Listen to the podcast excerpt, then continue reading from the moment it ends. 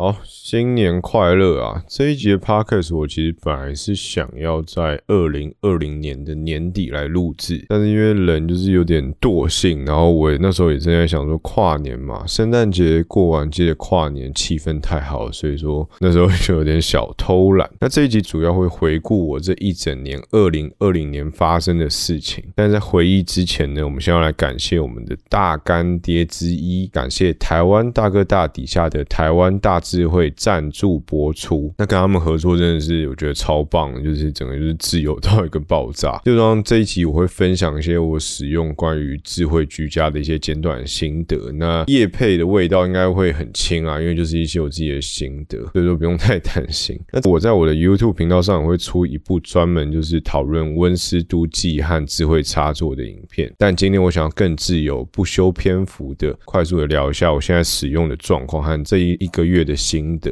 那首先是温湿度计，就是最近大家有没有感觉到台北真是下雨下到爆炸，真的是太扯了。我觉得大家好像从十一月底开始吧，哇，真的是狂下雨，真的那一阵子超想念太阳。那最近这几天是有些太阳，所以那个心情变得好蛮多的。之前其实我也没有很讨厌雨天，但是一直下一直下，真的太恐怖了。那我每次回到家基本上都是要狂开的除湿机，那也因此我会想要知道房间的湿度，因为要不然你除湿机开太。久的情况下，你很容易就是你会感觉到口干舌燥，但通常你感觉到口干舌燥的时候，你已经有点太晚，就是身体其实已经是有点。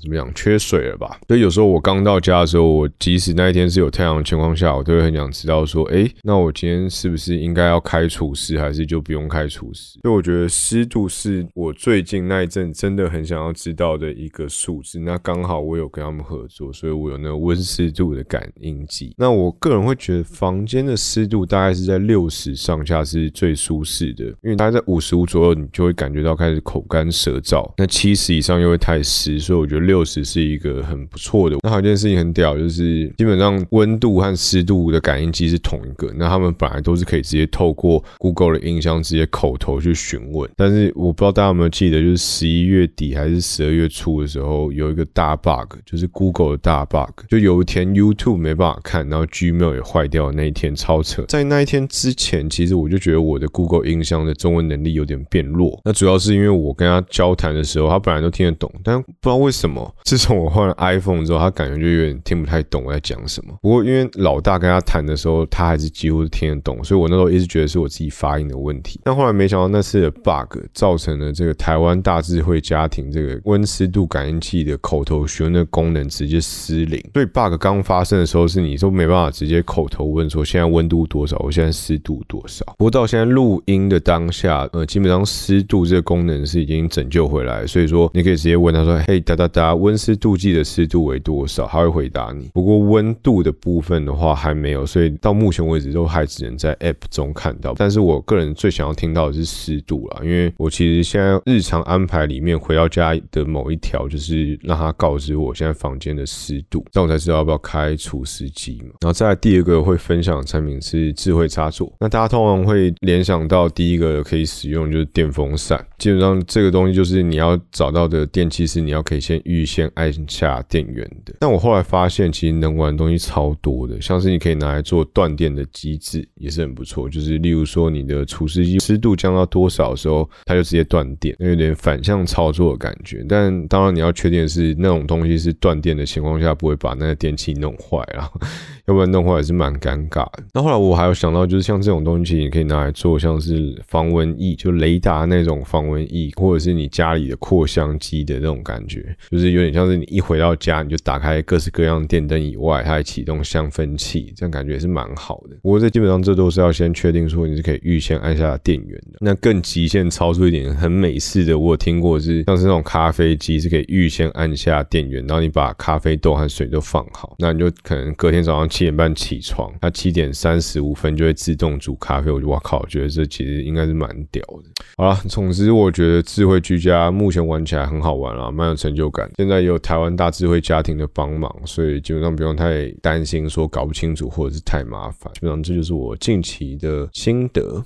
好，然后这一部 podcast 的话，主要我会回顾一下我二零二零年可能无论是在 YouTube 啊，或者是 podcast，或者是 Instagram 上的一些小小心得回顾吧，像是我做了什么或者是什么。那基本上这一整年到现在为止的话，我的订阅大概 YouTube 的订阅是到了四点一万，那真的是成长算是比较缓慢啊。就是对于已经订阅我的人，先说声抱歉，要不然你就可以跟其他人炫耀说，哎，我在他一两万的时候就订阅，然后现在回头来看已经十万了这样子。我觉得可能主要的原因可能还是在于说我现在还没有露脸，但是这也没办法，就是绑着手跟人家打架总是会比较弱势嘛。那台湾上的排名好像坐落在三千零三十七吧，就是根据一个资料网站上显示的。那我其实个人是蛮想要看到赶快破三千了。那这个排名是所有的排名，就不。单指科技 YouTube 这一些，然后我其实一直都有在看我的涨粉速度，我其实坐落的现在目前看到是三十名啦，不过我大概都会抓说希望是在五十名以内，要不然我觉得它的速度会真的是太慢。然后我觉得科技 YouTuber 有一个很可怜的地方，就是我觉得大家通常都会比较喜欢看产品，那对于你个人的特质来讲的话，可能除非像阿哲这种真的蛮显著的以外，大家其实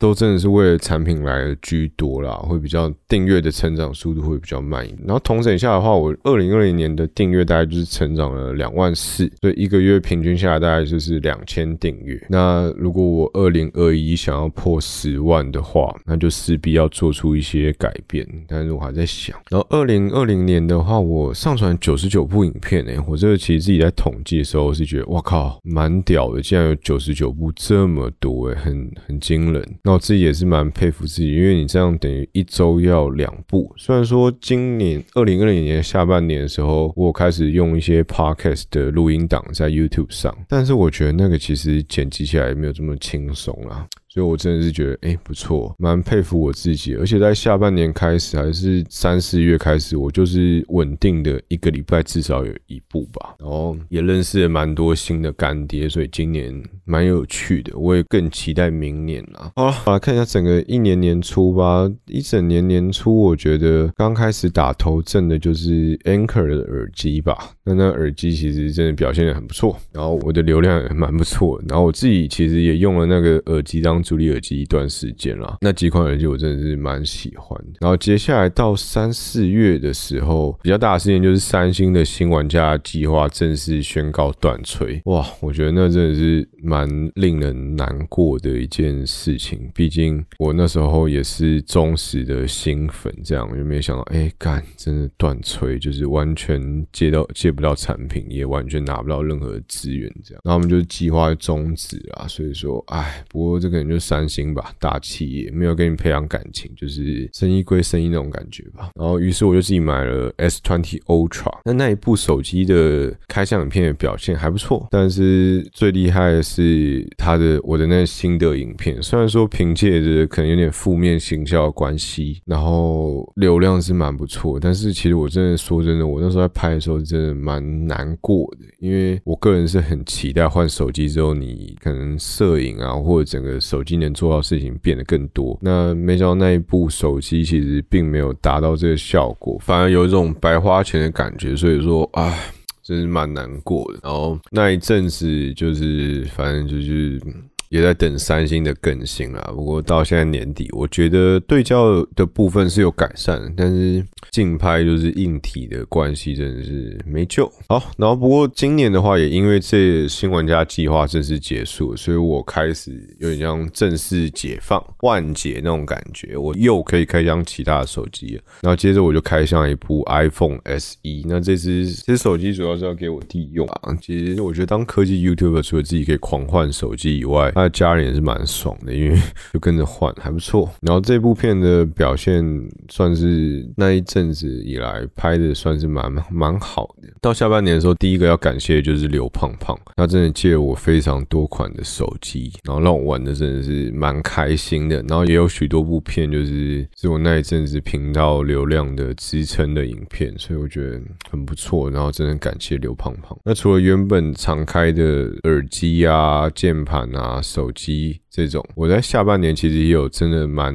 努力的在拓展我开箱的种类，像是我可能开箱手机配件，那种随身荧幕，然后 sound bar 那种电视喇叭，或者是笔电、空拍机、空净清净机、吹风机、智慧手表。然后我当然也没有忘记拍一下我很久没有拍的食物。其实，在最早这个频道刚开始的时候是食物为主体，因为我就很喜欢 pH 嘛。然后下半年有拍一口入魂拉面，其实蛮有趣的，也是第一次，也不是第一次啊，就是也是 算第一次吧，就是被媒体转载，被大媒体转载，所以我觉得哎蛮好玩，是生活类很容易被转载这样。然后接着八月的时候我就开始做 podcast，就是正式开始做。然后那时候主要的起因就是因为三万订阅，那我就想说，好吧，那我就来录集 podcast。反正我通常就是我也不露脸嘛，所以我声音就是我的主体。那基本上每一部影片我的声音我都是蛮希望它录的不错。然后八月开始录制第一集 podcast 之后，刚好被我的在日本工作那位朋友抓发现，所以我就开始 feature，那也开始录制了两人 podcast，就再不是一个人孤单的在节目上这种感觉。两人 podcast 的话，从那集开始我就一直不断的在修改我的器材，然后也刚好接着是我一年一次的大放假，那我就开始跟很多 YouTuber feature，我就觉得哎蛮好玩的，因为就是可以认识一下他们，然后也可以交流一下可能平常经营的心得啊，或者是有没有产什么产品觉得特别好玩，那我就开始跟苹果爹啊、刘胖胖、廖阿辉、赖瑞、阿哲，还有 Tech Chris 的 Chris，我觉得哇，这几个都真的是。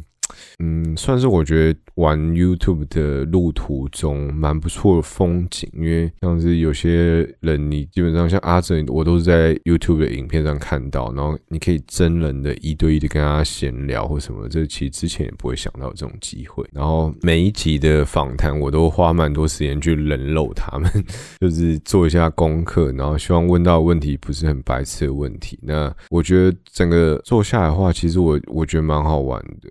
那每一集都有我想问到的事情和我想知道的事情。我觉得每一集的目标做到最后就有点像闲聊了，不要让大家觉得太有压力，说这集一定要得到一个什么结论或答案那种感觉。这几次录音我都觉得蛮玩的蛮好玩的。那之后我也会不定期的找一些跟 YouTube 或朋友来闲聊。那目前的话，我是已经有找好下一位，也是我做 YouTube 的恩人之一吧，在我迷茫的时候有指引过我的方向。那现在他拍了影。片我觉得嗯也是拍的很好，然后 B 弱的光影我觉得都抓的不错。好了，就大家可以期待一下之后的多人访谈的部分。然后接着到十一月吧，就是开始 iPhone 大暴走的季节。其实那一阵子我就有开始就是想要让自己更适应苹果的生态圈吧，因为大家都知道苹果就是以生态圈著名的嘛。那我就有点好奇说，干这生态圈到底有多屌？所以我就一直有计划性的买入各式各样苹果的。产品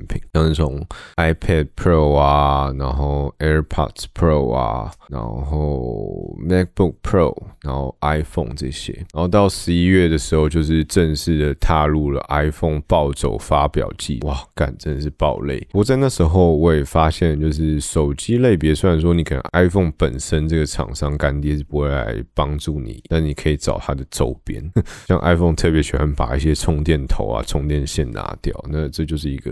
很不错的方式啊，我个人觉得，我个人希望接到的植入广告都是会是以比较偏离我在开箱东西的主题太多，像 iPhone 没有附充电头，所以我觉得接充电头是很不错的方式。这样，所以说那一阵就开了好多 iPhone 啊，iPad Pro。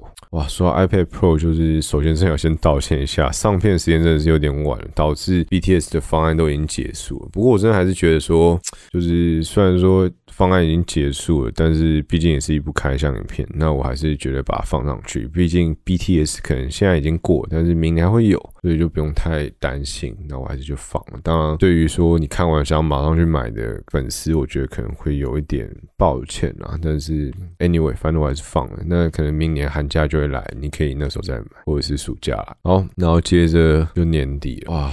YouTube 今年真的是也是做的蛮累的，但是我觉得蛮好玩的啦。但是就已经变成说，我的礼拜五几乎每个礼拜都在干影片和剪。片，周末啦。那之后其实除了 YouTube 以外，工作以外还有很多事情要忙，那可能要请老大多分担一些吧，我觉得。反正之后我我如果没有意外，我跟他也会开始就是录两人的 podcast。那如果有特别想听什么，或者觉得很有趣，可以在底下留言告诉我。那我整个。Overall 看起来的话，二零二零年出了九十九部片嘛。那虽然说观看次数忽有高有低，特别是 Podcast 系列，其实会蛮拖低我每部片的平均。但这样算下来，我其实一部片也有将近两万八的观看次数，我觉得哎还不错，比我想象中好了。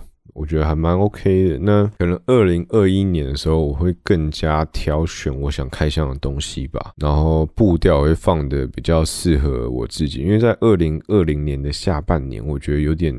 有点累啊，身体会有点吃不消。那通常大家做法就是，看我身体吃不消，我就把正职辞掉，全心全意做 YouTube。但是现在问题就是，YouTube 的薪水没有我正职的好，所以说会变得很麻烦。那因此，我可能还是会两者并进吧。那我我也觉得说，生活多一些刺激的情况下，可能不论是 YouTube 刺激我的正职工作，或者正职工作回头刺激我做 YouTube 的方式，会比较健。健康或是比较好玩吧，就是你才会是比较有趣的人吧。我觉得是这样说，就是多看一些事情的面相，你在做一些创作的时候会比较好。然后我最近听到一句说法是“乌龟比命长”，我觉得蛮有趣，就是在指看谁能待得久这种感觉吧。特别是我在银行业前一阵子有一种劣币驱逐良币，就是他可能也没有做特别好，然后烂烂的，但是他就是死不走。然后还没有犯特别错，那你拿没辙这种感觉，那就觉得哇靠，真的是劣币一直不断驱逐良币，就乌龟比命长，看谁能够吸到最后一口气。他可能做的事情不都是做的最好或最漂亮，但是他就是能够待到最久。我觉得可能就这种状况。那 YouTube 的情况，我会觉得，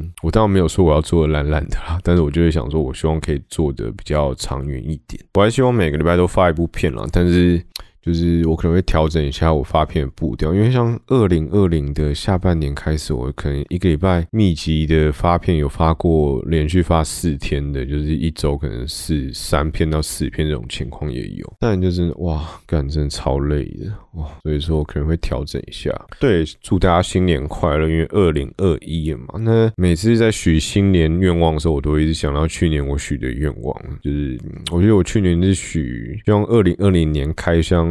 三星的所有品相的产品吧，其实我一直都还记得啦，特别是对频道上三星的粉丝们。但是没办法，事与愿违啊！我本来是计划乖乖的开所有三星的产品，但是没办法。但是这也不是坏事啊，像今年就真的玩了蛮多其他家厂商的产品，我觉得也是蛮有趣的。那今年的新年愿望我就不许了，不过基本上我都已经规划好了，所以说你们就好好的跟着我的影片，一步一步的陪我实现吧，我觉得蛮有趣的。至于露脸的部分的话，唉，因为不露脸订阅真的是很慢，但是我没办法露脸，露脸的话就会对我的正职造成一些麻烦，所以我在想啊，或许哪一天我 YouTube 暴走之后，流量真的是。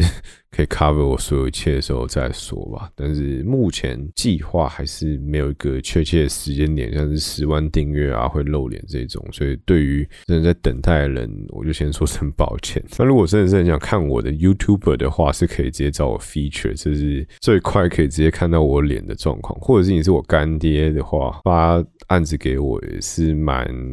啊，蛮有机会吗？不一定看得到我本人啦，但可能看得到我的照片吧。然后我这个频道到目前经营为止，其实在制作影片的人不止只有我，嗯，配合的人从六月中开始有找了一个外包的字幕师吧。哇，真的是一找他之后，我的影片产量直接 double，少打那些字幕真的是让我的人生丰富了许多。我觉得真的超棒的，非常感谢他之前帮忙。然后再到下半年左右，可能下半年八。月或八九月的时候，我开始自己教了老大妹妹做剪辑，因为她之前是没有剪辑过，所以我就是手把手教。那目前为止的话，我觉得剪的有时候还 OK，有时候差强人意，但是反正就慢慢在进步了。所以我是有在培育一个剪辑师。那我有跟他办了一场尾牙，我觉得也蛮有趣的，就是。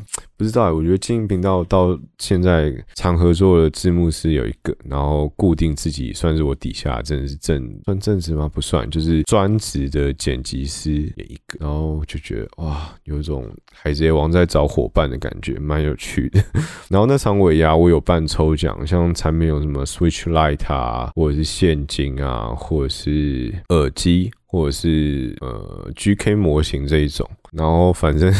我觉得为了要刺激一点，我在那签里面还加了一条叫做“免费剪片剪一年”，然后看你会不会敢抽。没有，哎，我的剪辑师还蛮有 guts 的，他就抽，感觉他直接给我抽到头奖，Switch Light。哇，好吧，那我就认了。反正也是很谢谢他这一整年帮忙啦。然后希望二零二一年的时候，大家的合作的状况会更加顺利。这样好了，那差不多这就是我一整年 YouTube 的回顾。然后我其实也有在玩一些蛮多的东西，像我 Podcast 也是这一年新加的。然后 Instagram 的定位我还是希望是走美食或者是摄影这一种居多。前一阵子因缘际会，我也是有设了一个自己。的部落格就是美食部落格，那我可能反正我餐厅的评论我都会打在 Instagram，然后 Google Map 上，然后 Facebook 粉丝页，那我可能就也复制一份到我的部落格上，反正我就觉得加减弄了。蛮有趣的。大概我的最近的经营的方向会是往这样走。好了，然后最后我推荐一个我很喜欢的一首歌，他算是一个很 underground 的一个人，就是。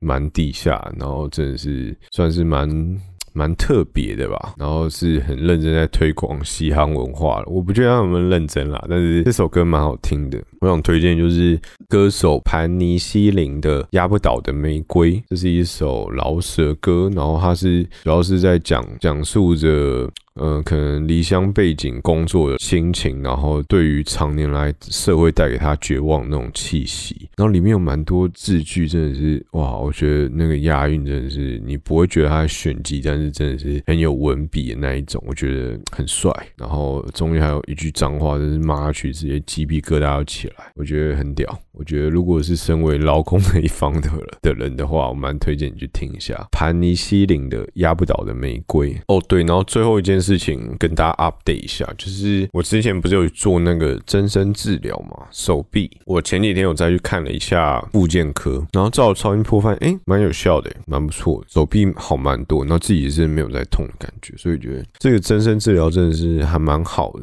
不过我那个脖子的问题，特别是伴随着最近天气变。冷就觉得哇，某一天开始就开始很紧绷，而且斜方肌就脖子那一条肌肉开始紧绷之后，你就会觉得哦，头开始超好痛的，有一天真的是痛到爆炸。其实我今天也是蛮痛的，就是说天气冷，大家还是要小心，记得保暖。早上起床不要直接弹起来，要不然你可能会暴毙这样子。好了，那这就是这一集的 podcast 啦。那如果你有什么想知道、想聊的，都可以在底下留言。那我们就下一集再见啦，悄悄，拜拜。